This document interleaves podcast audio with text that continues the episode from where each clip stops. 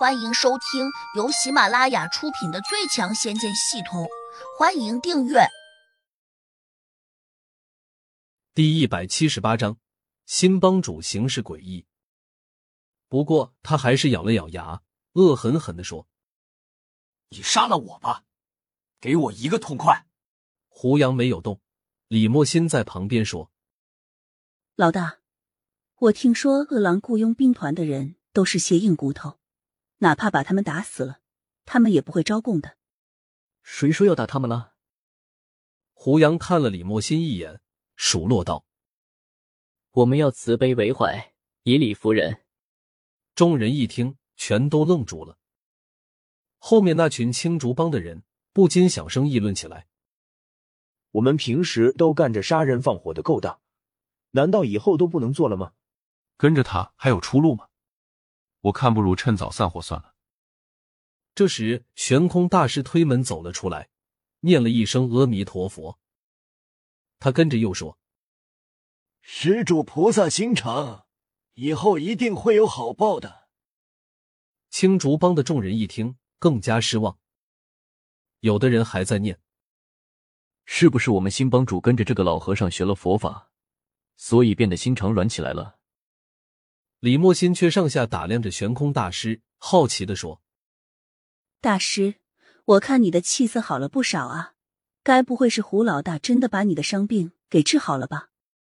悬空大师点了点头说：“女施主好眼力，我这伤曾经找了不少隐士高人，都没法治好，甚至病情还一天天的加重了。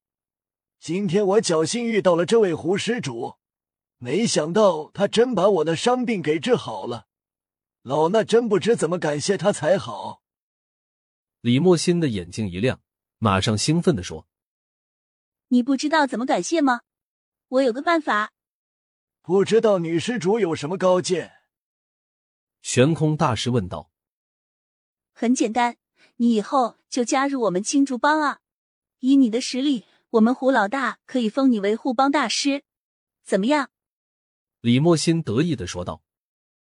胡杨笑道：“这个主意不错，不过我只听说过护国大师、护法大师，可没听说过什么护帮大师。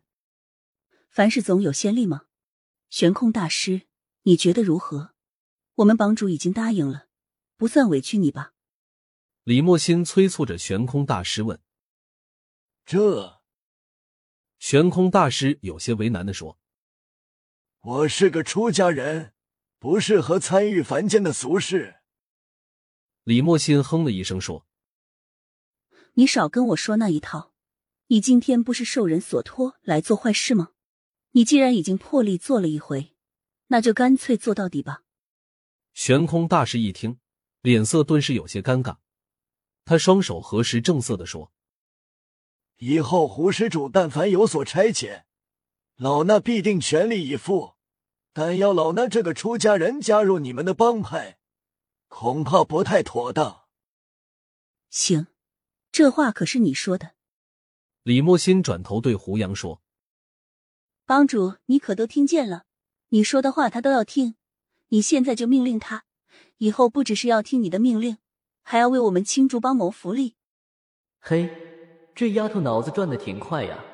一口一个青竹帮，还真把这个帮派当成他的家了。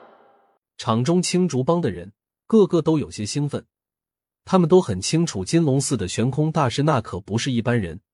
如果他以后真要帮青竹帮的忙，那他们这些人可就有靠山了。有人还在小声嘀咕：“看来胡老大做帮主还是有好处的，进来的第一天就给我们带来了这么强大的一个帮手。”悬空大师微微皱眉，不好意思争辩。也不好说，他不肯帮青竹帮的忙，干脆就闭上嘴。胡杨心里一乐，马上说：“李莫心，你这脑瓜挺聪明的，干脆这样，你以后就当我的副帮主，有什么大事小事都由你来处理。如果你处理不了，就到金龙寺找悬空大师商量。”青竹帮的一帮家伙马上欢呼雀跃起来。李莫心俏脸微红说：“胡老大。”我的本事太一般了，你让我当副帮主，我也服不了众啊。胡杨当即指着李莫心问场中的青竹帮众人：“我让李莫心当副帮主，你们服不服？”大家齐声叫好，有人还说：“光是打打杀杀的没有意思，还是要有个聪明的头脑，才能够把我们青竹帮做大做强。”陈雪飞推了李莫心一下，笑道：“我记得你以前好像没什么职务，今天可真是走狗屎运了，突然之间就升做了副帮主。”以后可得请我吃饭哟。李莫心嘻嘻的笑道：“没问题，完全没问题。以后我天天让你吃山珍海味，争取把你喂成一个大胖美女。”陈雪飞撅了一下嘴说：“没安好心的家伙。”闹了这么一会儿，李莫心这才又正经起来，指着那三个饿狼雇佣兵团的人问胡杨：“胡老大。”他们怎么处理？干脆扔海里去喂鱼吧。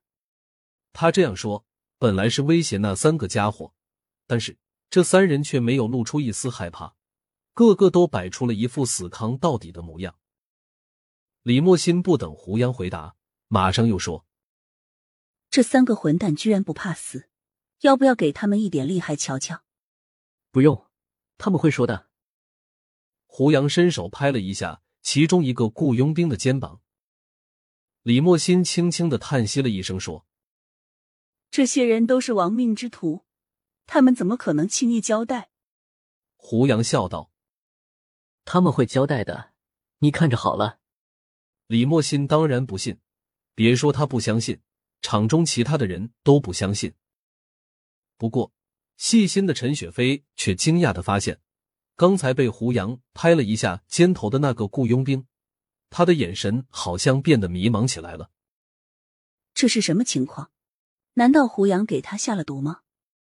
正在陈雪飞百思不解的时候，胡杨忽然转身对李莫心说：“你过来帮我审问他，估计他会听你的话。”李莫心愣了一下，说：“不可能，他怎么可能轻易就听我的话？”除非给他一顿好打，你试一下不就知道了吗？胡杨摆出了一副胸有成竹的模样，说：“李莫心半信半疑的走到了那个雇佣兵前，娇声喝道：‘你要是不老实回答我的话，我就杀了你。’”本集已播讲完毕，请订阅专辑，下集精彩继续。